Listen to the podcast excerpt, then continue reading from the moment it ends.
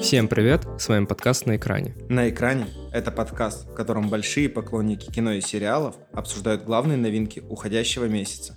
Мы ничего не советуем, смотреть или нет, решать только вам. И по нашей уже хорошо сложившейся традиции, в конце э, каждого сезона мы приглашаем какого-то интересного гостя из индустрии и общаемся с ним на тему кино. Но сегодня нам повезло, и наша гостья, ее зовут Ольга. Оля, привет. Привет. Оля работала не только в киноиндустрии, но также поработала в театре, поэтому нам с ребятами будет очень интересно узнать у тебя, в чем разница между театром, как производство спектакля отличается от производства кино, ну и самое главное, чтобы ты, как человек с большим опытом в продакшене и постпродакшене, как ты нам уже заранее рассказала, рассказала про производство кино, кинофильмов, может быть, если мы еще не все знаем, может быть, ты даже работала на сериалах. И самое интересное, что Оля человек не из индустрии кино э, России, и хочется задать тебе множество вопросов про местное кино и кинопроизводство, потому что у нас не так, наверное, много опыта как раз соприкосновения с, с местными фильмами, так скажем. Э, я смотрел буквально, наверное, пару фильмов. Э, ребята, вы что-то смотрели? Вообще ноль. Может быть, Тамирис? Кочевник. Ну, это же наши самые супер-пупер знаменитые. У нас не так много опыта, который произведен в Казахстане, но я очень много слышал про фильм «Рэкетир», что это лучшее, что произвели в Казахстане. Расскажи, что такое «Рэкетир»? Я не смотрела «Рэкетира». Я, только знакома с отцом режиссера. И все. Да, это, это очень культовое кино. Они даже вроде как сняли «Рэкетир 2», но никак не была к этому причастна, к сожалению, или к счастью. Хотя я бы с Задорновским поработала. Мне кажется, он крутой. Это режиссер фильма, да? Насколько я знаю, да, Максим Задорновский – это режиссер фильма «Рекетир». Ну хорошо, значит, надо будет посмотреть и вернуться к этому позже. В первую очередь нам, наверное, хотелось бы узнать, как ты вообще попала в театр и с чего началась твоя любовь к кино. Может быть, это началось где-то раньше, в детстве, в школе, ты увидела какой-то фильм или какого-то актера. Так что давай начнем с твоего пути начального. Вообще, я сегодня вспоминала, ну, потому что я знала, что я к вам приду, как, с чего началось, и я вспомнила, что, в общем, мне было 14 лет, и моя бабушка мне рассказала, что... Ну, она вообще про себя решила мне рассказать, рассказала, что она работала на нашей студии «Казахфильм». Это как Мосфильм, но только Казахфильм. Самая крупная студия Казахстана. И она рассказала, как это ужасно, как это тяжело, какая ужасная режиссерская работа и какой-то вообще ужас. Но вместо того, чтобы меня оттолкнуть, мне вдруг стало интересно, и я сказала, я хочу быть режиссером кино. Мне кажется, это как с любым ребенком, ему что-то запрещают, а он хочет. Ну, мне не запрещали, мне просто как бы... От обратного. Да, у меня пошло от обратного. Я, в общем, и каким-то чудом, но это было давно, лет 17 назад, каким-то чудом у меня мама нашла объявление в газете, что курсы режиссуры кино, ну вот для ребят от 15 до там, не помню, сколько лет. И я такая думаю, мне мама говорит, ну тебе же 14. Я говорю, мне все равно, я хочу, поехали. Мы поехали, и вот мы снимали какие-то короткометражки, ну, было очень здорово, интересно. А, но в кино попасть сразу не получилось. Мне сказали, попробуй учиться на художника, художника-постановщика. В театр меня долго-долго не брали. Пока я не попала в маленький театр костюмером, там доросла до помощника режиссера, и меня наконец-то заметил наш крупный театр и позвал сам на работу. Это, наверное, из той серии, когда всему свое время, когда вот надо просто подождать было. Вот эта детская самодеятельность, куда вы с мамой поехали, это в каком формате было? Типа лагеря, школьных занятий? Это было три раза в неделю. То есть сначала нам... Это были вот три, э, три человека, сценарист, режиссер и... Господи, как это правильно? Ну, как специалист по монтажу. Они были действующими режиссерами и сценаристами, которые вот, ну, видимо, они решили так подзаработать. И в основном так получилось, что плюс-минус было вот нам от 15 до 25 лет, ну, вот ребятам. И сначала это были, ну, лекции, как в обычном университете, а потом э, у нас, ну, как были творческие задания, мы снимали короткометражки, мы писали сценарии, мы их разбирали. Ну, то есть это было прям серьезно. Потом мы ходили на кинофестивали, мы попали как-то, был у нас кинофестиваль местный. У нас есть такой очень крупный фестиваль «Звезды Шакена». То есть туда не только ну, местные фильмы, но и дальние, ближние, ну, зарубежье. И Туда приезжал Александр Мита. Я надеюсь, вы знаете, кто это. Да, это режиссер. У него, я насколько знаю, есть свои курсы сценарного мастерства, большие, очень крутые. Вот он приехал, он давал несколько лекций, очень интересных. У него есть очень классная книга «Кино между адом и раем». То есть как написать сценарий. Вообще, как строится фильм. То есть что такое антагонист, протагонист, э, саспенс, открытый, закрытый ну и так далее. А вот ты говоришь, вы снимали какие-то творческие задания, какие-то маленькие короткометражки. А были ли, может, какие-то режиссеры или фильмы, которые тебя на них вдохновляли, или они были похожи на что-то? Это больше Тарковский или это больше, я не знаю, Майкл Бэй? Сейчас я скажу, подожди. Э, «Танцующий в темноте». Ларс, Ларс фон фон Триер, да. Это вот что-то такое было. Как здорово. Мне кажется, Ну, в Казахстане мы можно смотрели- снять что-то такое, это было бы красиво. Мы же постоянно смотрели, то есть «Таксист», э, «Танцующая в темноте». Вы Просто ребята это были постарше, а мне это было 14-15. Для меня это было вообще что-то... Ну, когда подростку такое показывают, у него как-то совсем по-другому это видит. Сейчас я пересматриваю фильмы, я совершенно по-другому их вижу. Саша, вот ты что любила смотреть, когда была подростком? Мне кажется, ты могла тоже любить какой-нибудь такой мрачняк. Так, так и есть. Все ужастики, трукраймы. Ничего полезного для психики.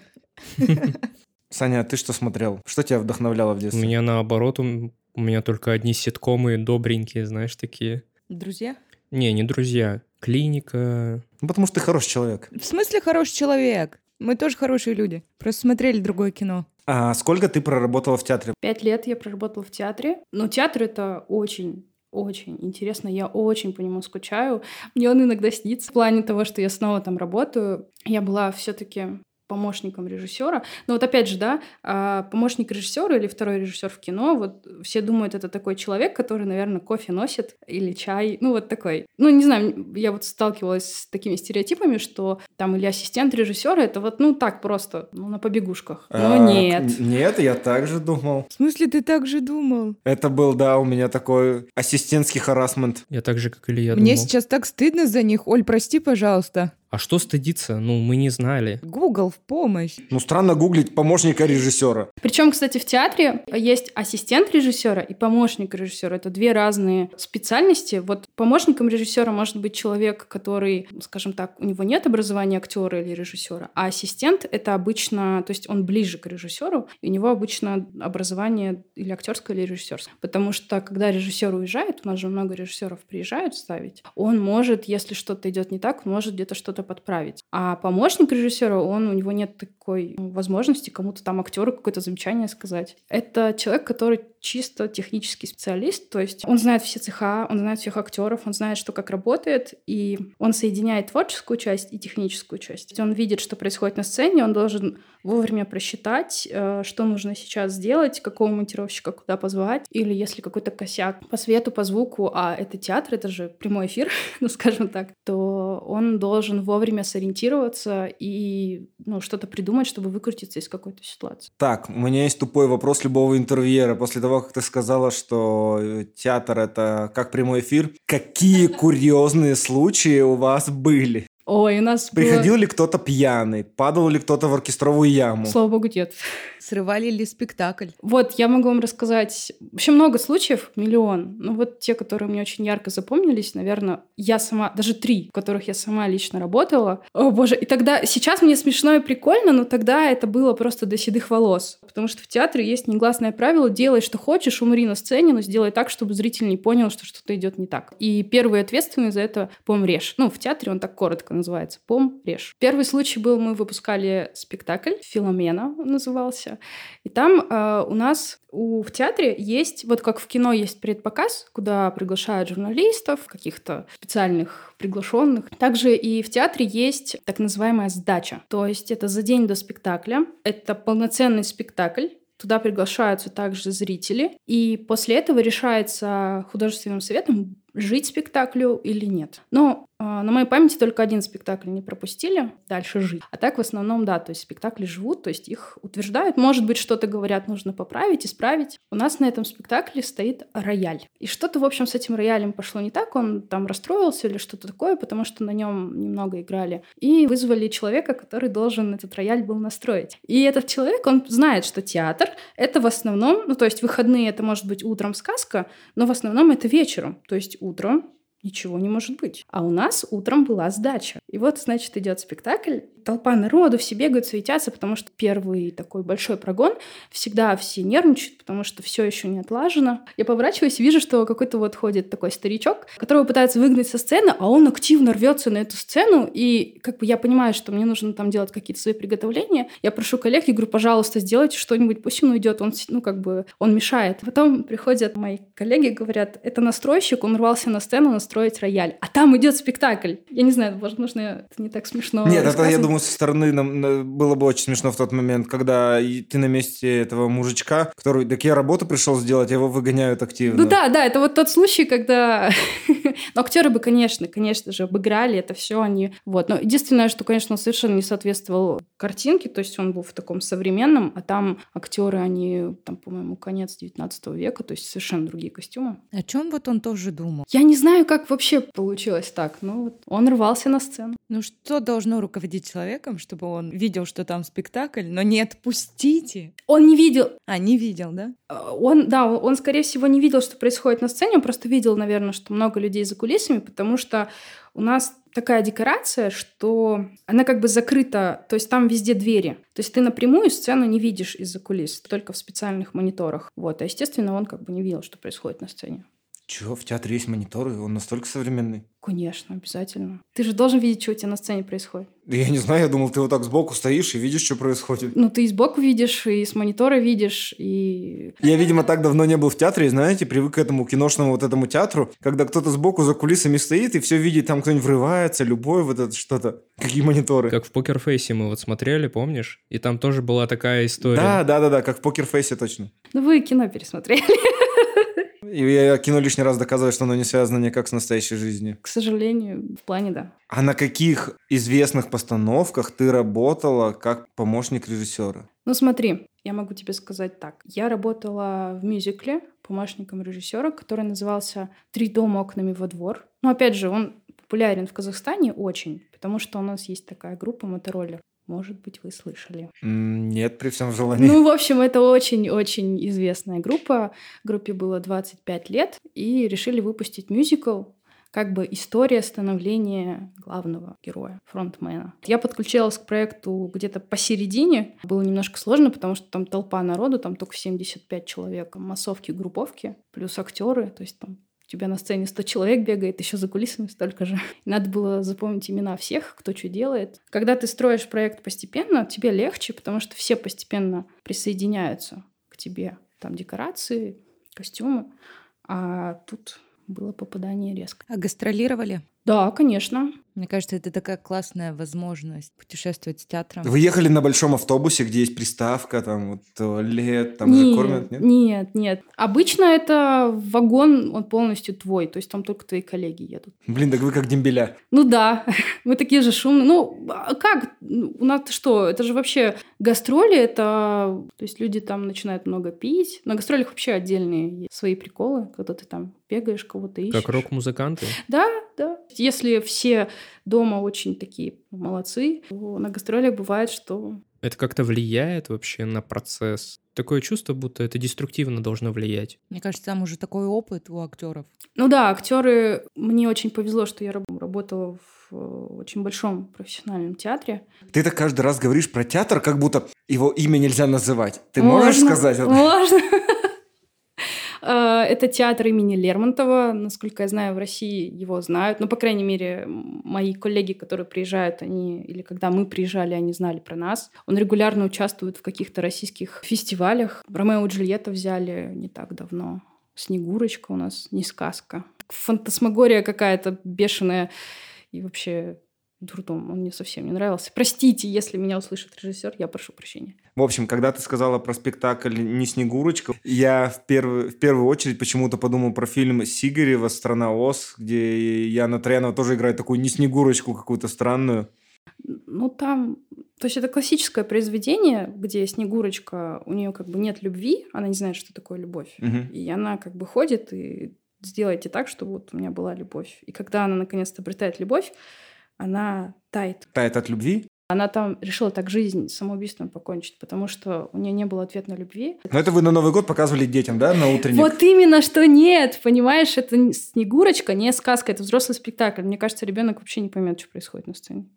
Я сама не всегда понимала, что происходит на сцене. Есть ли какое-то место, которое оставило приятные воспоминания о работе в театре, о гастролях с театром? Любые гастроли оставляют массу воспоминаний, и они, когда ты в них, они бывают часто не очень позитивные, ну, потому что это всегда какие-то проблемки. Но когда ты их вспоминаешь потом, это всегда какие-то позитивные, теплые эмоции. Вот так вот какой-то город выделить не получится. Единственное, что было так интересно, первые мои гастроли были в город Новосибирск. У нас там была, ну, как я сейчас уже понимаю, просто сумасшедшая крутая гостиница. Там были и полотенца, и большие, и маленькие, и горячая вода, и все было супер. Немного вам, конечно, театралам надо. И когда я потом поехала в некоторые очень маленькие города, я просто офигела от того, какие бывают гостиницы, там, с тараканами. Все прелести гастрольной жизни. Да, я понимаю, почему, наверное, люди иногда пьют, потому что... Грустно. Грустно, да, им грустно.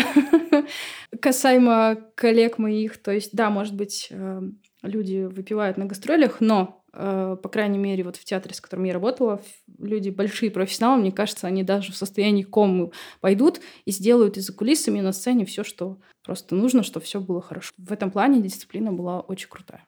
А пить плохо? Да. Мы против этого. Тогда давай э, переходить ко второй важной части э, нашего разговора, который мы запланировали с тобой, и которая нам, возможно, чуть ближе, потому что мы в этом какое-то время уже варимся. Как ты сменила театр на кино? Как произошло вообще твоя интеграция? И как ты вообще туда перешла или попала? Или это было случайное совпадение? В кино, ну, если не считать моих там подростковых приключений, я попала, что называется, с заднего входа. А, я решила уволиться из театра, потому что я уже не помню, что там еще было, но плюс, как я уже говорила, театр это, это действительно это искусство, которому служит, а, но мне бы хотелось денег побольше. Я немножко устала работать на каких-то параллельных проектах, поэтому захотела куда-то, где платят просто больше. И так как работая в театре у меня было все мои ну, коллеги хорошо знали меня, я знала их, они меня порекомендовали э, в очень классную студию звукозаписи, перезаписи звука. Это называется Movie Darling. Я думал, ты опять будешь скрывать Нет, это очень крутая студия. Они сейчас, кстати, занимаются дубляжом вот в Казахстане. Вот как раз «Русалочку» они сделали. Ну, «Форсаж», наверное, перевели. И «Стражи Галактики», которых мы все вместе смотрели. Да, то есть если бы я, наверное, осталась с ними, я бы как раз этим бы и занималась. В общем, я пришла туда работать координатором. Ну, по сути, координатор — это очень похожая профессия. То есть ты также контактируешь э, с актерами, зовешь их на запись звука, смотришь, что у тебя у режиссеров по звуку происходит, да, то есть насколько они там загружены. Ты все это соединяешь так, чтобы вот это все каждый день писалось и происходило вовремя. То есть вообще в кино как происходит? Звук пишут на площадке. Звук пишут с двух источников. Это нательный микрофон, он прячется куда-нибудь поближе к рту, но вот так, чтобы его не было видно. И еще есть так называемый бум. Я уверена, все знают, что это такое. Это такая палка с микрофоном вот, которая часто в кадр где-нибудь попадает. Потому что бывает, что монтажер, он все время в материале, он может пропустить момент, где видно эту палку, и иногда ты пишешь э, монтажеру, что типа вот на такой-то секунде у тебя там видно бум, ну там подотри его в, в FX эффектах. Ну потому что это просто уже замыленность, когда ты видишь там 300 раз одно и то же, ты просто не видишь чего-то. Я очень часто встречаю в отечественном кино, в нашем, как люди не попадают в свои губы. Ну, то есть, получается, они перезаписывают. Я не знаю, как в Казахстане, но у нас это какая-то повальная практика, и это очень сильно видно. У меня такой вопрос, а почему? Это на площадке невозможно записать? Или в чем проблема? Я не знаю, почему в России вот так, потому что я не была, к сожалению, на съемках в России, но я могу предположить, почему так может быть. Третье. Вообще в кино намного дешевле, когда звук пишется с площадки, ну, потому что его просто нужно почистить и уложить Потому что писать звук с актерами это очень долго, дорого и по времени занимает иногда очень много, потому что актер не всегда может выдать ту же эмоцию. Почему вот э, актер дубляжа это такая отдельная профессия, и не каждый актер может, потому что это надо уметь когда у тебя черный кабинет, да, и тебе надо выдать какую-то эмоцию. Это сложно, поэтому пишут с площадки. Но это же кино, это же не театр, где отдельное здание и все закрыто. То есть здесь параллельно может идти какая-то стройка, шум. То есть такой шум, который ты не можешь просто вообще физически убрать. Дорога, ну все что угодно, да, там ветер может подняться какой-то сильный. Там у нас вот на площадке как-то ослик ржал. Причем он начинал ржать ровно тогда, когда камера мотор и осел ржет. В общем, там за ним гонялись, пытались его убрать. Он как-то пришел прямо на площадку, такой прям посередине встал и начал ржать. И все такие, типа, чувак, ты в кино хочешь? Ну, извини. Главная звезда. Да, да, но он вот действительно он это делал почему-то ровно, вот когда говорили камера мотор, и он начал ржать. Это прям было очень громко. И из-за вот таких вот, ну, ослов в прямом смысле слова, приходится иногда звук переписывать где-то в студии. Ну или брак какой-то бывает, да, там, не знаю, рубашка шуршит, и звукорежиссер не может э, почистить ее там. То есть ее приходится переписывать в студии. Просто я вот мне посчастливилось не так давно посмотреть на одном из стримов э, на Твиче фильм «Непослушно», и там... Саня, я Саня, не помню... Саня, Саня. Что? Это сто пудов ты просто не хочешь открыто говорить, что ты сходил в кинотеатр на Сашу Петрова. Блин, ты что, орешь-то? Да Прикрываешься твичами. Такой, типа, там на стриме. Извини, Я вообще не смотрел, это было сбоку. Я не знаю, кто такая Анастасия Резник. Да мне показали. Я серьезно не знал, кто, что это за люди. Ну хорошо, все. Ты посмотрел стрим. Да. И я увидел, как Саша Петров не просто не попадает в губы, В роль? а он как будто другие слова говорит. Произносит фразу, ты ее слышишь, ну, он другое говорил. Ну это просто брак. Может, сценарий переписывали, не знаю, на ходу. Это называется липсинг. То есть липсинг — это когда ты не попал в губы. Ну, вообще, как, вообще, когда ты должен говорить в губы. Я, кстати, э, смотрел фильм «Текст» Саши Петровым, и там была такая же проблема. А потом я у него по губам прочитал, что меня здесь держат в заложниках, он говорил. У нас в стране с моими проектами, скажем так, с которыми я работала, я не сталкивалась с таким, но, возможно, я просто слышала о том, что бывает, что на площадке актер говорит одну какую-то реплику там, да, заготовленную, а потом в какой-то момент решают ставить другую реплику, ну, потому что она лучше соответствует э, сценарию, лучше соответствует идее. И вот они начинают пытаться вставить одно. Обыграть. Ну, да, вот, я как бы об этом слышала, что как бы вот они делают вот так, потому что изначально у них нет нужного текста, даже такое бывает. Хорошо, вот смотри, ты рассказала, как ты попала в кино, но ты же не только занималась, получается, производством звука, ты занималась и другими обязанностями в дальнейшем. Да, я решила, что, конечно, студия очень крутая, ребята очень крутые, они очень качественно делают звук, и я знаю, что есть награды и прочее, но это немножко скучно, скучно для меня, потому что все равно ты как бы сидишь в хоть и с очень классным стильным ремонтом помещении, но полуподвальном, и как бы особо ничего не происходит. Ну, в плане, да, там пишется актер, да, работает режиссер, но какого-то движняка, как в том же театре, нет. А я люблю движняк.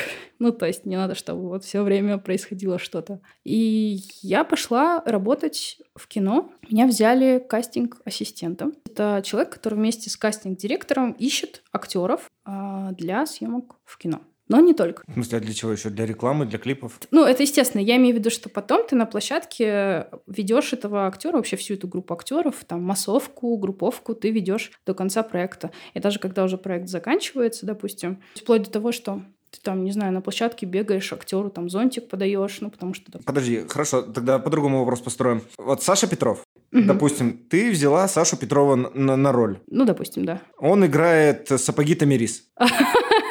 Окей.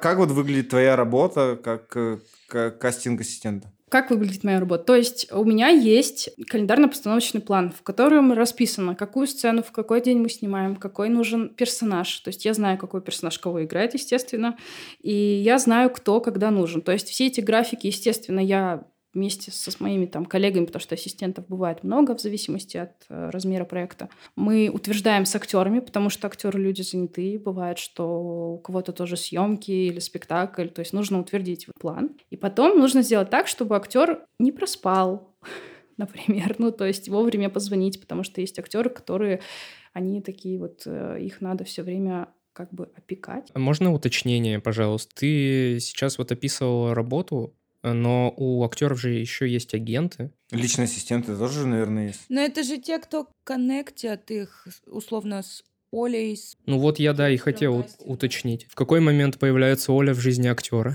Во-первых, я не знаю, как в России, но в Казахстане э, у нас практически не развита вот эта история с э, агентами. Актер, его и так знают все кастинг-директора, все, ну, плюс-минус режиссеры, потому что так или иначе все в одной тусовке большой варимся. Кто-то кого-то видел в другом проекте, и просто ты звонишь напрямую актеру. Вот, то есть ты уже, допустим, кастинг-директор, вот, которая прекрасная, прекрасная, замечательная Ирина Кельбер, она замечательная актриса, но она просто фантастический кастинг-директор. Она уже точно знала, вот когда ей дают сценарий, кого куда можно попробовать, посмотреть. То есть э, вообще как бы в этом заключается, скажем так, мастерство кастинг-директора, который знает, может он выдать, ну, примерно то, что или нет. Понятно, что будут потом пробы, но кастинг-директор, он всегда ну, немножечко заранее уже для себя имеет в виду, кого куда можно попробовать. Это же столько актеров нужно держать в голове. Ну, то есть, например, я как режиссер хочу снять фильм, допустим, по роману, по книге, и мне вот нужна помощь кастинг-директора, Оли, угу. чтобы вот они уже должны заранее в голове держать, ну, несколько актеров, которые там внешне, эмоционально, типажом, плюс им еще понимать уровень их таланта. То есть звучит все так легко, а на самом-то деле это же капец какая работа. Объемная работа. Конечно, безусловно, невозможно запомнить всех. Все равно есть кастинг, и все равно приходят люди, которых ты, возможно, не видел, или там он пришел, ты такой, о, я тебя помню, ты там был на другом кастинге, ты классный. Потому что в конце концов режиссер утверждает актеров, да, то есть э, задача кастинг-директора просто, скажем так, показать и сказать, вот три варианта, вот они хорошо, у них получается, вот его видеопроба, и все равно уже режиссер решает как бы всегда за режиссер... Вообще режиссер, даже команду «Стоп» не может никто на площадке сказать. У нас, кстати, был с этим смешной случай. Никто сказать команду «Стоп», пока не скажет режиссер. А есть ли обычно какой-то пул актеров, и которые обычно приходят первые на ум, когда затевается какой-то большой фильм, там драма, комедия, эпос, и которые, может быть, уже всех задолбали? Ну что, я, я, я думаю, и так все об этом знают, что, к сожалению, в Казахстане у нас сейчас как-то так получается, да, что у нас есть ряд актеров, которые чуть ли не в каждом фильме. И они, мне кажется, задолбали уже немножко зрителей. Простите меня, пожалуйста, но ну ты опять не называешь имен, ты как будто с ними в какой-то связке договоренный. Я, у меня плохая память. Это большой минус для кастинг-директора, не помнить имя актера. Я, я, я по фотографии всегда могу. Это как у нас и Петров, и Козловский просто в каждом фильме. Ну, да. Козловский ушел в отпуск на год. У нас, к сожалению или к счастью, есть актеры, которые они действительно тоже вот буквально в каждом фильме. У нас даже как-то на квизе был прикол, что мы не могли отличить один фильм от другого по постеру, потому что примерно один и тот же актерский состав. И там был вопрос, а что это за фильм? А мы сидим, смотрим и понять не можем, а что за фильм? Потому что постеры, ну, просто идентичные. Копировать, ставить. Копировать, ставить. Ctrl-C, Ctrl-V. Есть два вида кастинга, открытый, так называемый, и закрытый. То есть открытый — это когда, грубо говоря, везде есть объявление, что там нужен актер с такого-то по такой-то возраст, такой-то примерно внешности, ну, потому что режиссер же уже примерно знает, кого он хочет видеть. Ты, как говоришь, открытый кастинг, и я увижу объявление, а я не актер, и я вот хочу прийти, вот попробовать себя, я вот чувствую себя в талант, я могу прийти? Ты можешь прийти, да. Почему нет? А если они спросят, э, там, вот какое у вас образование, я скажу, а я вот инженер.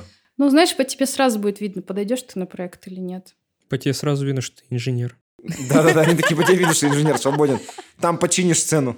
Это правда очень-очень видно. Вот, есть как бы закрытый кастинг, когда приходят только актеры. Ты звонишь каким-то там своим знакомым, знакомым знакомым, приглашаешь их на кастинг. Э, это всегда много людей. И иногда бывает, что какие-то, ну, там даже твои знакомые актеры, но они, к сожалению, не проходят кастинг, и как-то немножко жалко, потому что хотелось бы пообщаться с человеком на площадке или просто пообщаться, а он ну, не попал, он ты думаешь, ну блин, ну ладно. А вот эти закрытые кастинги, это как какой-то некий элитарный клуб или нет? Нет, я так и знала, что сейчас будут такие вопросы. Нет, имеется в виду закрытый... А у нас провокационный подкаст, конечно. Закрытый, я его так называю, потому что нет как бы вот таких больших объявлений, да, там требуется... То есть объявление может висеть на казахфильме, на самой студии, а на студии обычно и ходят актеры, да, или вот там массовка, групповка. Кстати, это большая разница между массовкой и групповкой. А, какая разница? Актеры массовых сцен — это актеры, которые на площадке могут появиться там один-два съемочных дня. Они где-то мелькают в кадре, и у них нет особо крупных планов, то есть это просто вот люди, ну, массовка. Ну, люди, которые на заднем плане в «Друзьях» кофе пьют. Да, да, да, создают, в общем, а, шум, толпу, да. А групповка — это люди, которые с тобой обычно там весь проект или полпроект, они, а, ну, допустим, опять же, не могу рассказывать подробно про фильм, но там как бы есть вот главные герои, но так как это лагерь, и там помимо главных но героев... это «Аватар 3»? Нет. «Аватар Я 3» уже слышал, сняли. в Казахстане снимали. Нет, его уже сняли. Там уже постпродакшн идет. И вот как бы там с- у них есть э, такие же другие заключенные, которые также сидят с главными героями.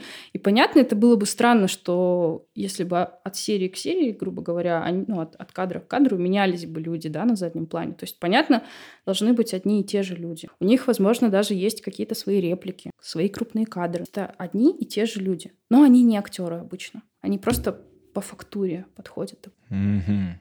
Интересно. В копилку добавим нашего подкаста слово «групповка». Да, и будем постоянно этими... Умничать. Да. Такие, смотрим фильм какой-нибудь, кажется, ну тут групповка поменялась, очевидно. Нахватались. И такие... Сериал, да, сериал. Тед. Ласса будем обсуждать? Ой, там групповка поменялась в третьем сезоне, Там конечно». вообще постоянно групповка меняется, я тебе скажу. Ну, это сложно, потому что очень удержать людей.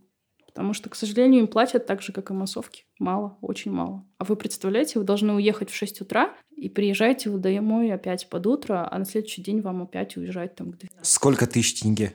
Я не могу говорить полную сумму, но Неинтересно с тобой вообще. смотри, э, стандартно, стандартно э, одному человеку в массовке платят от 500 тенге до 2000. То есть Это это стандарт. от 80 рублей до 400 рублей. Ну да, такие деньги. Это за день? Да, это, Это за, ужас, за конечно. съемочную смену, ну, О боже. Но это надо сильно любить свое дело. Ну или Гореть по приколу. Групповки платят чуть больше, потому что, ну, они же как бы в кадре постоянно, так или иначе. Поэтому им платят, мы платили больше. Они такие 2 500. 2 500 Ну нет, тенге ну- это пф, бомба. Раза в три больше. То есть это не 80, а 240 рублей минимум. Ну, Нет, да, я, да. я имею в виду от верхнего порога. Опять же, все зависит от того, бывает, что в смету закладывается, допустим, этот человек будет приезжать домой, то есть его будет возить автобус, допустим, вот мы снимаем где-нибудь в степи, и вот нас каждый день специальные машины или автобус возит туда-сюда. То есть ты домой приезжаешь там на 2-3 часа, там, не знаю, поспать, если получится, помыться, потому что это же степь, там постоянно пыль.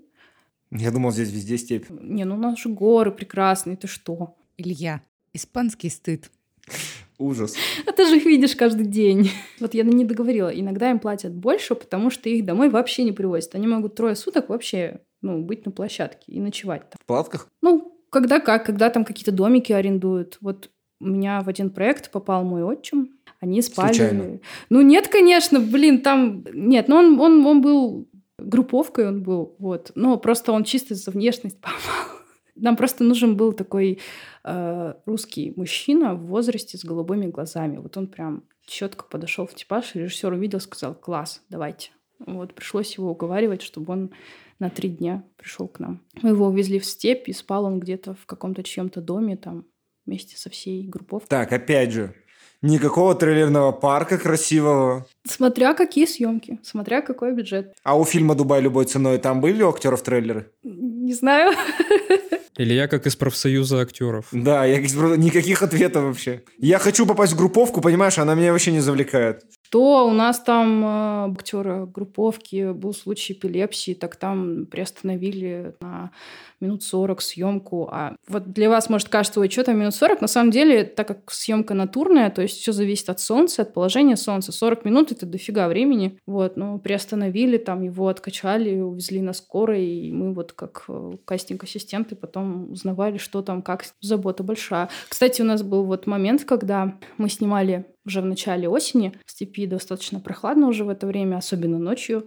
И там должен был пойти дождь, а они должны стоять ну, такие полуголые, то есть у них открытый торс, штаны, а их там типа в наказание вывели, что-то такое. Ну, естественно, дождь был, дождь был с поливалок. Я помню, как мы потом искали эти одеяла, потому что там человек, наверное, 40 мужчин, которые полуголые должны стоять несколько минут под дождем, отыгрывать, что вот им там плохо, ну, им принципе, отыгрывать, наверное, было нечего особо. Ну, Опять же, это групповка, это не профессиональные актеры. И потом надо было бежать их накрывать э, полотенцами, одеялами, потому что, ну, чтобы они у нас там не загриповали. Мне кажется, можно было сказать, вам не заплатят, и они бы все отыграли. Ну, нет. Вот знаешь, вот э, что-что, а приходить за денежкой, мне кажется, всегда все вовремя приходят, не опаздывают и не забывают. В кино есть такая вещь, не знаю, знаете вы об этом, нет? Она называется крафт. Крафт-леди. Только пиво знаем. Нет. Это реально было бы неплохое название для пива, типа Леди, Леди Крафт. И Пашка такая хорошая. В кино все знают, что такое крафт, потому что крафт — это такой стол с чаем, с кофе, с какими-то вкусняшками. И когда ты не занят, ты можешь подойти спокойно попить чай, воду, все что угодно.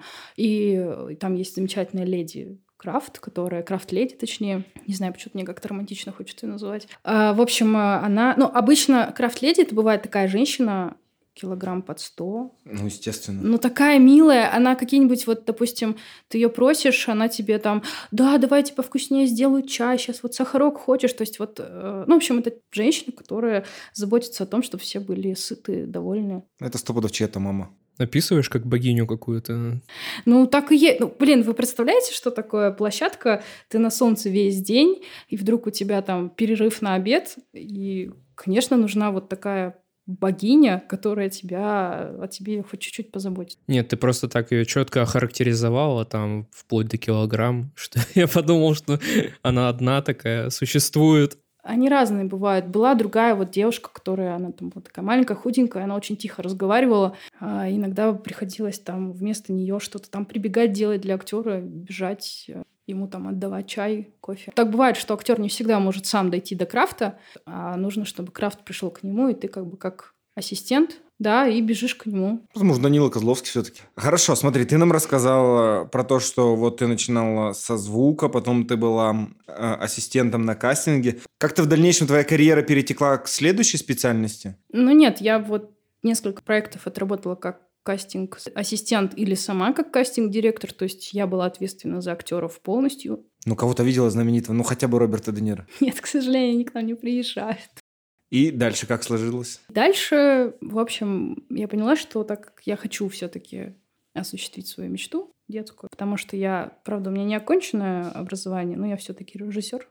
И я потихонечку пишу сейчас, ну, что-то вроде сказки по местным мотивам. С местным колоритом? Да. Она будет основана на национальных мифов или это твои, собственно, персонажи, история? У меня есть э, фильм, на который я все пытаюсь сравняться. Это нереально, я понимаю, но мне кажется, что чем выше планка, тем больше достижений. Это, конечно же, «Властелин колец». Блин, я думал, елки 2.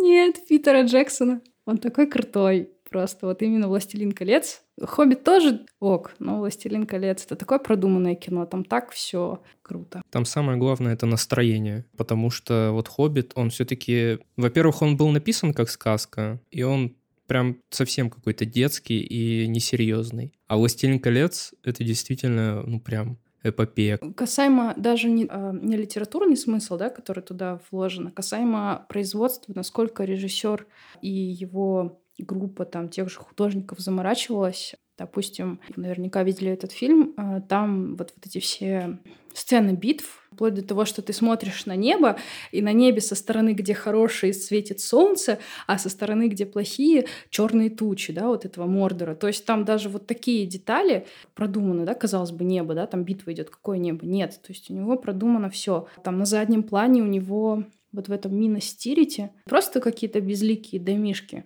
а там прям лавка ловца крыс. То есть если сделать вовремя стоп, можно увидеть, и она будет прям э, продумана, прописана, что вот она там есть. А, мне кажется, «Властелин колец» — это идеальный матч между книгой и видением режиссера, потому что мне кажется, что Питер Джексон один из редчайших визионеров в истории современного кино, которому удалось э, абсолютно точно, как мне кажется, попасть в ландшафт произведения литературного и его основу. Опять же, я не люблю «Хоббита», потому что, мне кажется, это раздутая чересчур э, детская книга, которую я читал в детстве. Но «Властелин колец» — это действительно просто легендарный эпос, где все идеально совпало. И в дальнейшем то, что уже реализовал Питер Джексон, лишний раз доказывал, насколько он великий визионер. Абсолютно согласна. Ну, видно, что он очень любил то, что он делает. Там, опять же, вот такие детали, когда они там заставляли актеров, которые играют орков, сок лакрицы, полоскать рот, чтобы у них, когда они рычали, у них было видно, что у них черные, они оба черные зубы. Не, ну это минимум 5000 тенге должно быть за лакрицу. Ну, лакрица, она ж капец невкусная, но это реально 5. Минимум. А, и раз уж мы заговорили про кино, а, про то, что тебя вдохновляет, у меня есть очень важный вопрос. Какой фильм, а, произведенный в Казахстане, ты бы могла порекомендовать нам и слушателям к просмотру, который, может быть, тебя впечатлил, может быть, ты его в детстве видел, может, он у тебя просто любимый, а может быть, это идеальный, у нас есть четкое определение, подпивасный фильм. Мне нравится, допустим, из комедий, как они сделаны, и они действительно веселят, они действительно сделаны качество, вино, и даже частично в одном из фильмов поучаствовала я как сосоздатель. Это серия фильмов «Бизнес по-казахски». А тебе не кажется, что это чересчур? Я просто ходил недавно на, на запись подкаста «Айтпа», и они рассказывали, что уже фильм э, «Бизнес по-казахски» его настолько много, что он был и в Дубае, и там в Нью-Йорке, что скоро будет бизнес на пересечении как бы Назарбаева и Абылайхана как бы.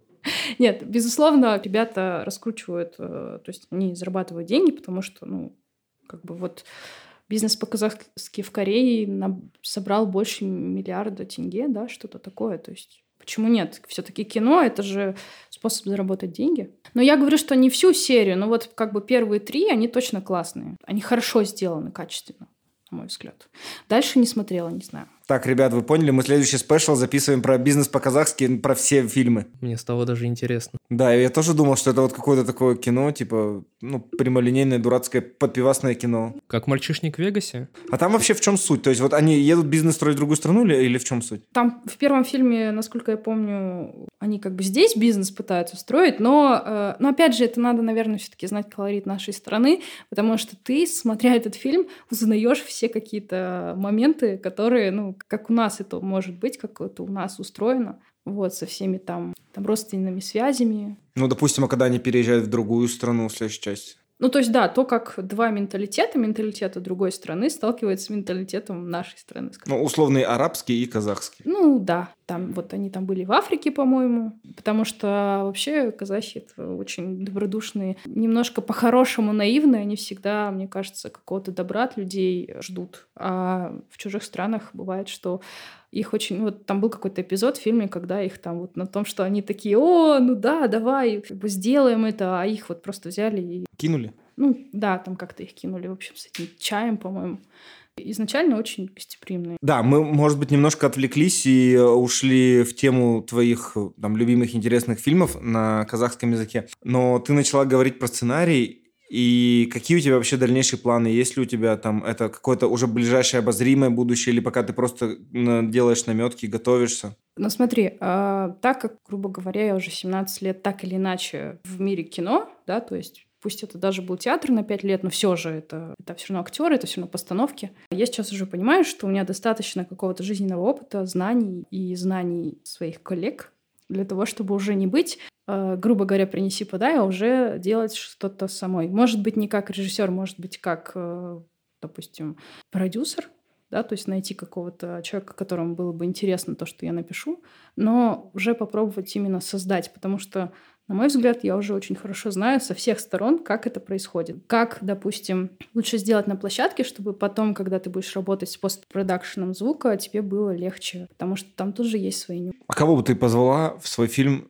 ну, не на главную, может быть, может быть, на второстепенную роль. Вот любого вообще, не любого, любого, даже не казахского, вообще самого, вот просто абсолютно любого. Но вот тебе говорят, вот выбери одного любого. Тебя ли я? Да не, я-то что там? Успокойся уже. Нет, сто пудов, сто пудов есть, но знаешь, как, это тот случай, когда тебе, вот ты как бы у тебя есть кто-то на примете, ну, грубо говоря, там в твоих фантазиях на примете, да, а, там, я не знаю, ну, сейчас э, утрированно скажу, там, Ди Каприо, грубо говоря, да, но а, когда тебе задают вопрос, у тебя просто отшибает. Вот у меня сейчас ты мне задал вопрос, и меня отшибло, кого я хочу в своих мечтах позвать. Вот у меня есть э, э, по этому поводу история. Давай. У меня есть любимая серия книг э, Ю Нёсби детективы про Харри Холли. Там порядка 15 книг, и когда я читал, вот я такой, я бы снял сериал по этой серии книг, была бы бомба. И я бы вот на главную роль взял Алексея Серебренникова, он бы сыграл Харри Холли, а его жену сыграла бы Карла Гуджина, которая э, из «Детей шпионов». Это вот был мой идеальный каст для Харри Холли и его приключений.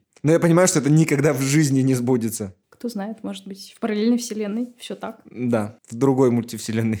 Но не в этой точно. Точно. Ну, к сожалению, не все сбывается. А может, оно и к лучшему. Может быть, время не настало, а потом как настанет, потом будет даже лучше, чем ты хотел. Потому что, знаешь, бывает так, что вот ты смотришь на актеров кино, вот у меня такое было, не скажу, с кем было, а, и думаешь, блин, какой классный человек, как вот бы с ним было круто поработать, а потом вдруг он приходит с тобой работать, и ты думаешь, боже мой, какой же он ужасный вообще, фу-фу-фу, как скорее бы уже закончился проект, не хочу с ним общаться, он такой в жизни плохой, грубо говоря, да, там сложный, тяжелый. Ну, ты точно про Петрова говоришь. А бывает наоборот. Бывает, ты думаешь, вот, вот она, наверное, там какая-нибудь актриса, да, нехорошая. А потом вдруг на площадку она приходит, и вот такая она замечательная. Вот мы как-то работали с э, Ириной Алферовой. Ну, я не думала про нее, что она какая-то. Просто мне казалось, что она будет немножечко как это слово, капризная, но когда мы за кулисами с ней э, встретились в работе, в спектакле, ну, просто мне всегда казалось, что она капризная будет очень в работе. Это может потому, что она тебя немножко давила ее звездный статус, что все-таки она нет, вот именно, что, знаешь, бывает, что вот, опять же, просто в театре как-то получилось, я больше поработала с более такими, ну, более именитыми. известными, именитыми актерами, да.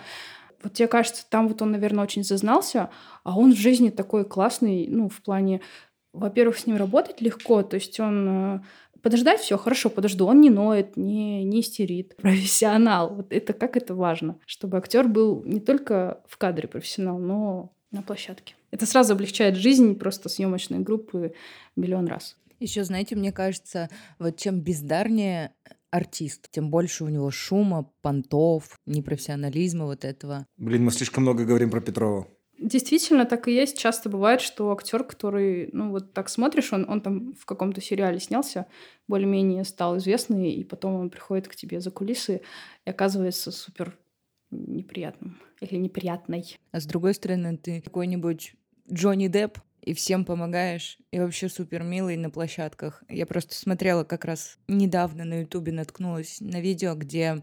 Ему аплодируют? Нет, где люди, которые с ним сталкивались в работе на съемках, то есть вот съемочная команда, делились своим впечатлением о нем. И что вот они сначала тоже все думали, что это звездный статус, а ему там вообще, ну, как бы все человеческое не чуждо, то есть никакого снобизма, ничего. То есть он там со всеми вежлив, угощал кофе, если нужен платок, если нужна там какая-то помощь. А есть другие люди, которые приходят и сразу там кофе мне принеси, ну, кстати, мне, мне тоже почему-то кажется, что Джонни Депп классный в работе. Ну, в смысле, с ним приятно работать. Легко. А еще, кстати, э, актеры это такие люди, вот ты в одном проекте, тебе с ним супер легко, ты такой думаешь, ну все, сейчас начнется второй проект, и сейчас будет опять легко, а он вдруг начинает у него что-то там, не знаю, как, как это сейчас модно. Ретроградный Меркурий? Да, да, да, да, да, да, спасибо. Вот, ретроградный Меркурий над ним завис, и все, и он начинает истерить, тебя чуть ли не матом крыть, хотя вы с ним там в прошлом проекте, там, я не знаю, чуть ли детей не крестили, грубо говоря, да, а тут вдруг ты самый плохой человек на свете, и ты не понимаешь, что происходит, и такой, все, все, ладно, хорошо, вот, ну, потому что в кадре должно быть все хорошо, поэтому приходится. А у него луна вовне, а ты не подготовился. Да, да, вот, к сожалению, вот в этом плане бывает тяжело, Непред... вообще непредсказуемо, что сейчас будет, поэтому ну, лучше всегда быть одинаково спокойным. А как долго занимает постпродакшн по времени в Казахстане? По-разному. Все зависит от э, сложности самого фильма. То есть, опять же, возьмем ту же самую Тамирис, ну просто он как бы такой первое, что приходит в голову, а, ну или вот та же, наверное, Русалочка, наверняка ребята очень много с ней парились, потому что там, допустим, Атомирис нужно было создать звуки мечей, которые друг об друга стучат, там лошадей, копыт, а бывают фильмы, где э, не так много каких-то батальных сцен, немного звуков, немного чистить, скажем так, сам звук, и там гораздо меньше работы. То есть от сложности проекта. От того, кстати, когда композитор э, соизволит написать, есть, к сожалению, такие композиторы, которые... Вот есть классные композиторы, которые уже... Ты такой... Он приходит, у него уже вся музыка под фильм готова, и вообще супер. А бывает, что ты его там ждешь до последнего, тебе же фильм сдавать, а композитор тебе еще музыку не отдал. И ты такой, да блин, а режиссеру это еще монтировать, звукорежиссеру. Ужас. Необязательность – это ужас. Ну, творческие люди. Потому что, с одной стороны, это ремесло, это вроде как работа, это вроде как даже завод создания кино, а с другой стороны, это все-таки творчество. И, опять же, почему-то многие думают, что самые творческие на площадке это только режиссер и актер. На самом деле нет. Творческие все. И все часто работают за идею больше, чем за деньги. А надо за деньги, да. Ну, если мы начнем собирать, вот как Голливуд собирает, я думаю, и то вот сценаристы же сейчас бастуют, что им мало платят. Вообще при, приостановлено все производство, потому что ни один сценарист э, в Голливуде не может ничего писать. Они все на улицах э, бастуют против того, что им мало платят. Э, давайте платите нам больше. Я сегодня, знаете, какую грустную новость читал? Что из-за забастовки сценаристов второй сезон The Last of Us выйдет даже не в 25 году, а, возможно, в 26-м. Да, вот, вот. Так, Илья, все переноси на год. В 26-м. Там все, там и Wednesday тоже. Мне уже будет 37. А знаешь, что выйдет вовремя? Что? Следующая часть «Форсажа». Потому что Вин Дизель не бастует. Так, понятно. Там потому что Там нейросеть давно пишет... нейросеть обучена, Конечно. знает, что делать. Там закидываешь фразу «Ла Фамилия», 10 машин, и нейросеть сама все пишет. При этом они же умудряются зарабатывать на это. Нормальные такие деньги. Вот как это работает? Вот все говорят фу-фу, и все ходят. Ну, они закрывают определенную потребность людей В развлечении? в развлечении, потому что, ну, вот смотри, сейчас условно э, месяц май. Май обычно самый продуктивный месяц по премьерам. Э, в мае у нас вышли «Стражи Галактики», вышел «Форсаж 10», Ну ты не сравнивай сейчас, ладно? и вышла «Русалочка». То есть это Тем три более. фильма, которые закрывают потребность для разной группы людей в развлечениях. То есть на, форса- э, на «Форсаж» пойдут люди... э, ну, я буду думать, наверное, что большая часть это парни, которые хотят клевый экшен с тачками, с девчонками, и там это все есть. На «Русалочку», возможно, пойдут родители с детьми, которые не знают, как выходные провести день, и им удобно сводить ребенка на уже знаменитую историю. А на в «Страже Галактики» пойдут гики, которые сейчас, в принципе, решают, что будет показываться в кинотеатрах. Вот три группы, для них, для всех, пожалуйста, есть что в этом месяце посмотреть. Плюс для тех, кто как бы э, условно возвышенный такой, и я хочу фильм поинтереснее, вот э, вышел 11 мая «Все страхи Бо», э, Ари Астера. Иди смотреть трехчасовой странный ужастик с Хоакином Фениксом. Нет, я ничего не говорю. Всегда должны быть фильмы, на которых не нужно включать мозг, а просто эмоции получать. Это... Но просто мне кажется, что в последнее время это просто уже... Мозг надо не только не включать, а вообще отключить полностью. Ну, значит, просто такой запрос. Люди тратят больше времени на сериалы, и студии тратят больше времени на сериалы, и как раз сериалы закрывают вот эту нишу. Не, не то чтобы умного кино, а закрывают нишу того, что ты можешь посмотреть и потом обсудить. И там сейчас рождается гораздо больше шедевров в сериальной индустрии, чем в кино. Все, я поняла, о чем ты. Ну, да, очень может быть. Но от этого, мне кажется, быстро люди устанут. Ну, я, кстати, уже устал. Ты, Илья, советовал мне «Грызню». Да, я помню. Я начал ее смотреть, и мне стало скучно уже на третьей серии, потому что я ожидал э, неких подстав от них постоянно друг другу и всего остального, а там посередине сериала просто такой провал с точки зрения ну, интереса ко всему, двигания сюжета и всего остального. Тебе расскажут там про брата, про свата, еще про кого-то. Ну, тебе абсолютно это не интересно, я вообще ожидал другое, другой сериал. Возможно, это моя реклама была слишком мощная. Ну нет, и просто в целом все предсказуемо. Сериалы, тут ты понимаешь, как они построены, их структуру и что будет дальше, и уже не интересно. Я к тому, что сериалы это тоже не, ве- не, пик искусства какого-то и все остальное. Достаточно предсказуемо. Мы так пришли к такому выводу, как будто и в кино так себе, и сериалы уже стали так себе, и мы в этом всем разочарованы. И нахрена мы здесь тогда все собрались? Потому что мы это любим. Такой совет, вот я сейчас вспомнила, театр, ни одну театральную постановку нельзя смотреть по телевизору. Это вообще такой ужас. Театр надо смотреть в театре. А у меня был, кстати, такой опыт. С телевизора? Нет, не то, что в телевизоре, я ходил в кинотеатр. Нет, ну когда, если театральная постановка все равно так или иначе под фильм сделана, Не, нет, это, это была запись театральной постановки, которую показывали в кинотеатре. и как? Сейчас в России так, кстати, делают. э, Ну, э, да, это, это есть везде, как бы и в России, и в Казахстане, вот это театр HD, когда показывают мировые постановки, э, как бы, ну, ты можешь посмотреть в кинотеатре. И я очень хотел посмотреть э, постановку Фиби Уолдер-Бридж «Дрянь», на основе которой потом появился сериал «Дрянь». И я пошел в кино, потому что показывали, это была постановка какого-то лондонского театра, и это моноспектакль, ну, в таком небольшом камерном зале ну, я все равно получил определенное удовольствие. Понятно, что если бы я сидел в зале э, театра, я бы, конечно, просто офигел от того, что происходит, но и в целом я получил удовольствие какое-то определенное.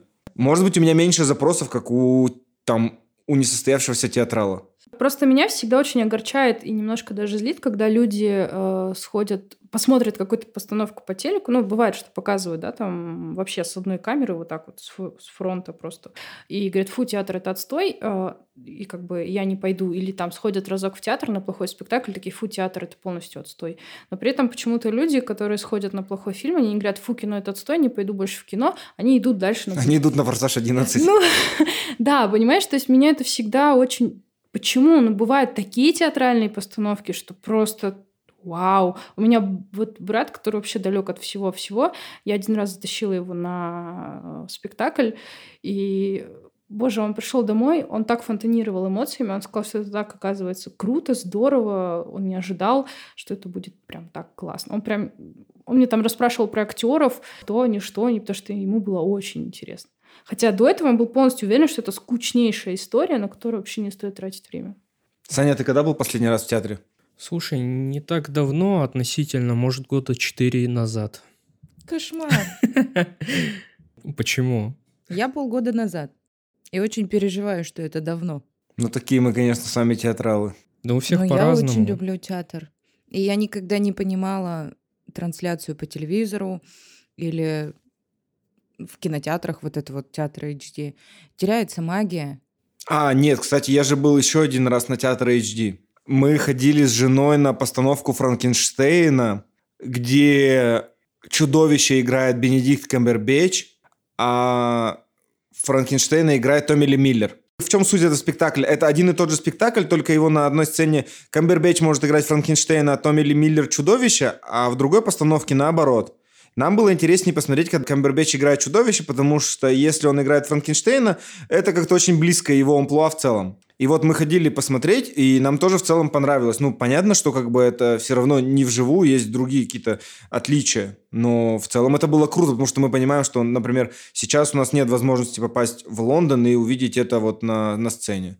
А так вроде есть шанс насладиться их игрой. Здесь есть тоже свой подводный камень в том, что все-таки театр организм живой. И что-то может пойти не так, и, не знаю, актер может болеть, а, и не выдать всю ту энергию, которую он выдает, там, допустим, до этого 10 спектаклей подряд.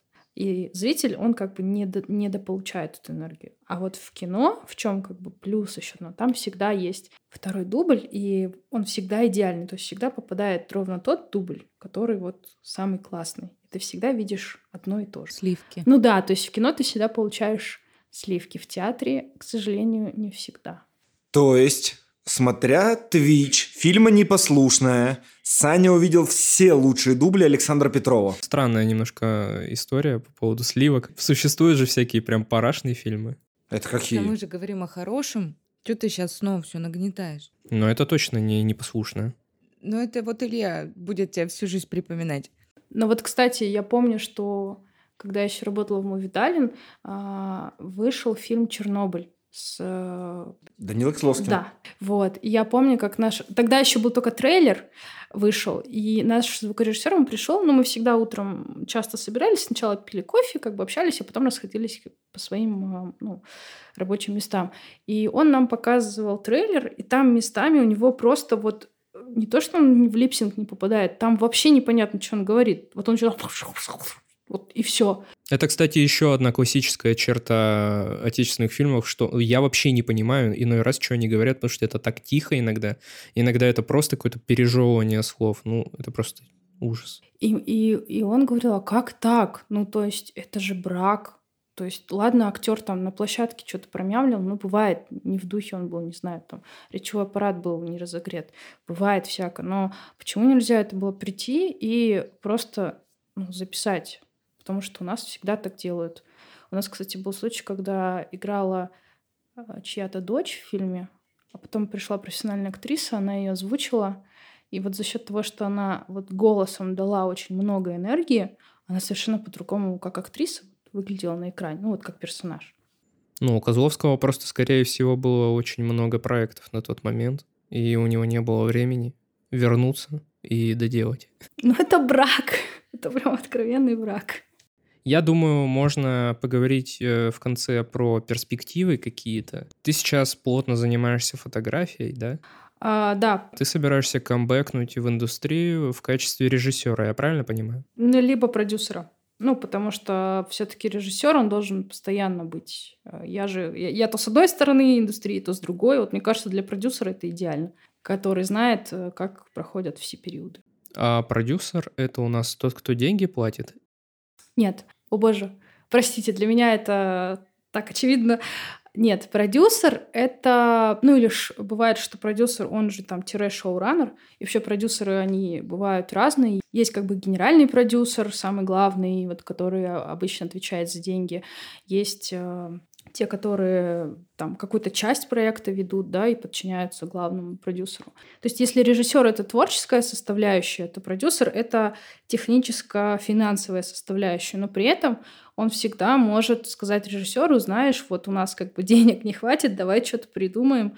Он как бы немножечко режиссера держит в таких рамках, потому что режиссер это все-таки очень творческая личность, он может просто там такого наворотить, что никаких денег не хватит. Вот мне кажется, продюсеры Кэмерона, они просто, не знаю, уже седые все. Это точно. Э, но, но с другой стороны, с другой стороны, как бы он и зарабатывает очень много, и вот сколько у него проектов, да, они все заработали там больше миллиарда, и, может быть, с другой стороны, это даже классно. Да, он выходит на окупаемость, мне кажется. То есть, опять же, продюсер — это человек, который может прийти, принести сценарий. В современном мире, насколько вот э, я сталкивалась, обычно как раз проект собирает не режиссер, а продюсер. То есть режиссер, он как нанятый работник, который создает творческую часть. Но продюсер, он подыскивает оператора, может там с режиссером этот момент обговорить. Или еще в советское время это назывался директор картины. Он собирает всех, и за ним тоже есть в своем плане своя точка. Это интересно, это немножко вообще перевернуло мое представление о кино. Потому что мы всегда, когда начинаем обсуждать какое-то кино, мы зачастую как-то превозносим режиссера и вообще не замечаем никого на площадке, кроме него. И думаем, что он некий дирижер и всеми управляет и всех ищет, а на деле это не так. Ну, по крайней мере, с моей точки зрения, я так раньше думал. Это круто в кино, допустим, есть художник-постановщик. То есть режиссер говорит, я это вижу так, а художник это все рисует. Он приносит режиссеру, и режиссер он только делает какие-то свои правки или пожелания, но творит как бы вот какую-то там 80% визуализирует художник. Там костюмеры приходят, предлагают какие-то свои варианты, тем более, что они уже много работали на других проектах, они уже какие-то фишечки знают. Весь каст, он очень важен для кино, и каждый дополняет кино. Просто режиссер это человек, который, да, он как режиссер, он может сказать нет, не то, переделай или что-то еще, но все вокруг, вот как и оркестр, они творят музыку. А режиссер, он просто делает так, чтобы вот у него есть какой-то образ, чтобы оно все не расползалось. А продюсер, как я это вижу, по крайней мере, на проектах, это человек, который делает так, чтобы это все не расползалось в плане денег, да, чтобы это все вот, все, что там придумал э, режиссер, на это все денег хватило. Вот. Видно, что, допустим, тот же Оскар э, пытается как-то фокус поменять и на костюмеров, э, и на всех остальных. Ну да, у них же есть номинации. Да, есть номинации, но как будто все постоянно такие скипают эту часть, им она не интересна. И вообще большинство зрителей просто ну, не замечают и смотрят только на режиссеров. Это на самом деле... На актеров. На актеров, да. Это обидно. Все такие Тарантино, Тарантино. А все остальные что? Тоже ведь работали, тоже талант. Конечно. Нет, Безусловно, в, в кино важ, важны все, потому что если ты не важен, ты работать просто не будешь. Зачем тебе деньги платить, правильно? если я и так все придумаю, грубо говоря.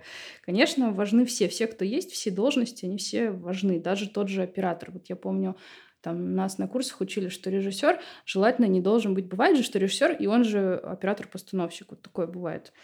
Но это не всегда хорошо, потому что всегда должен быть какой-то еще взгляд. Это все равно коллективная работа. Ну вот как бы вот есть, э, я знаю, номинация, да, за лучший звук.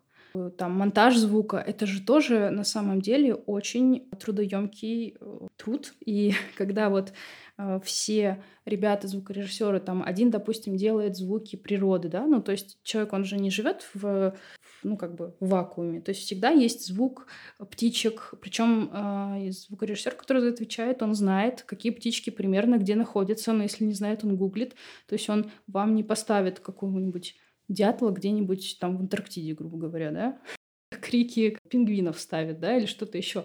Потому что все равно э, это помогает э, зрителю погрузиться в атмосферу да, того, где происходит событие. Есть э, отдельно звукорежиссер, э, который занимается звуками, ну, допустим, звуком клавиатуры или что-то еще. Есть, кстати, фоли-актеры. Знаете, кто это? Нет. Фоли-актер — это человек, который э, профессионально умеет э, ходить, стучать. То есть, допустим, идет девушка на каблуках, и должен быть какой-то характерный звук каблуков. У нас вот был фоли-актер, который, он так ходит на каблуках, мне кажется, как не каждая девушка на высоких каблуках ходит. И вот он э, вышагивал э, звуки топающих ног. Или, допустим, э, он имитировал звук ветра, вот это тоже фоли-актер. Или он имитирует звук э, песка, или вот тех же мечей. То есть, когда дерутся, он вот стоит в специальной студии, у него два не обязательно меча, это может быть два каких-то металлических предмета, которые никогда не додумаешься, для чего они нужны. Он смотрит на экран, он видит, что ударилось два меча, он в этот момент бьет ими. Потом ему, допустим, режиссер говорит, нет, подожди, они сильнее ударили. Он такой, окей, и вот он бьет гораздо сильнее. На Ютубе есть такие видео. Это очень интересно наблюдать. Они там выдают звуки, которые ты никогда не ожидал, что вот этот предмет может издать звук там дождя, ветра, копыта. Да, да. Скрипучего пола, кожи. Я иногда прям залипаю. Я не знала, что это называется фолио-актер. Я думала, что это просто типа звукорежиссер сидит и балуется. Конечно, есть, когда звукорежиссер, у него уже есть библиотека звуков, он их просто подставляет. А есть моменты, когда э, есть фоли-актер, который вот стоит и вовремя стукает, э, там, не знаю, бахает, э, роняет. Э, вот, допустим, у нас в студии был пол, он поднимался, как ящички, и в каждом ящичке был там щебень, да, песок, то есть, и вот, потому что звуки-то разные на самом деле, как ты будешь ходить по песку, и в чем ты будешь ходить по песку, и там босиком или в какой-то обуви, или по щебню, это будет совершенно два разных звука. нас. Но сейчас существуют специальные библиотеки, то есть в этих библиотеках э, очень много уже ну, готовых звуков, вот. И вот представляете, вот, вот это вот все там находили, назвучали, на, навставляли, а потом это все же нужно свести, и так свести, чтобы у тебя там птица не орала, как сумасшедшая в правом динаме, чтобы она на заднем плане где-то там кричала, а актеры, диалоговая дорожка, она была впереди. А, и ты слышал хорошо актеров, а не как э, Козловского, да, в Чернобыле, когда он там что-то шепчет. Это же тоже, ну, искусство все это свести музыку, чтобы она была не очень громкой, но при этом, чтобы ты слышал ее. Как в «Туристе». Вы смотрели «Турист» с Джонни Деппом и с Джоли? У них всегда музыка громче, чем диалоги. Вот. Но, а, опять же, смотрите, а вы на русском смотрели или на английском? На русском. А, ну это... Ну тогда, да, вопрос снят. Вопрос снимается автоматически. Просто да, есть как бы, бывает, что когда идет сведение звука уже с новым дубляжом, возможно, это просто режиссер при сведении звука э, сделал так, что музыка играет громче, потому что там же заново вот эту вот дорожку вставляют, э, она же отдельно приходит и отдельно вставляется. Да, да, да. Да, сегодня можно сказать, что наш подкаст уже не подкаст, а целая лекция по кино и по индустрии с множеством э, терминов, э, профессий и названий, которые мы до этого не знали. Поэтому, Оля, большое тебе спасибо за то, что ты нашла время и пришла к нам в гости, поговорить с нами, рассказать про свой жизненный путь и рассказать много смешных историй. История, конечно, про Ослика – это вообще one love, она меня покорила. Вам спасибо. Как всегда, спасибо ребятам, которых я всегда рад видеть и слышать, и Александре, которая сейчас шлет сердечек много электронных. Все сердечки э, мира тоже тебе, Александра, от меня лично. Надеюсь, э, уже услышимся с вами в новом третьем сезоне и, как всегда, обсудим новые фильмы, сериалы и будем соглашаться, спорить, а, обсуждать Генри Кавилла и Тома Круза. В общем, всем большое спасибо за подкаст, Александр, Александра и, конечно, тебе, Оля. Спасибо вам еще раз. Да, спасибо большое. Спасибо, Оля, было очень интересно. Теперь я буду оценивать фильмы чуть иначе. Пока-пока. Пока-пока. Пока-пока. Пока.